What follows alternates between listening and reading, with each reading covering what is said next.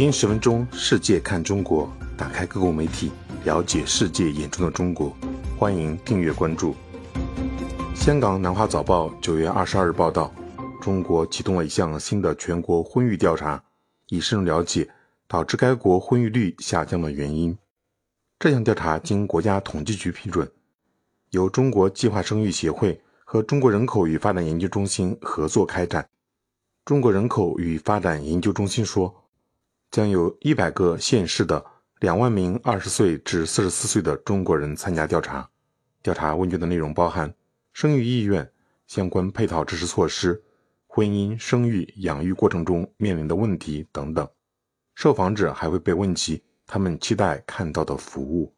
这是近年来围绕该主题进行的最大和最全面的调查之一。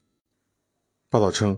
中国2021年出生人口为1062万人，较2020年下降11.5%。中国第七次全国人口普查显示，2020年中国婚育妇女总生育率为1.3，这远低于稳定人口所需要的2.1生育率。中国人口与发展研究中心周二在其官方微信公众号上发布的一篇文章中说，中国的生育率较低。是由一系列因素造成的，包括身体健康状况、经济收入支出和经济社会环境的剧烈变化和波动等。据报道，过去十年来，为了应对生育率下降，中国放宽了计划生育规定。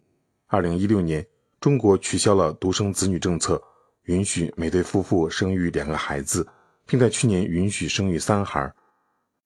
但二零二一年，中国的总人口仅增加了四十八万人，达到十四点一二六亿人。在放宽计划生育政策的同时，降低育儿成本、延长产假和增加教育、住房等资源供给的政策，似乎效果并不明显，尚未扭转出生人口持续减少的趋势。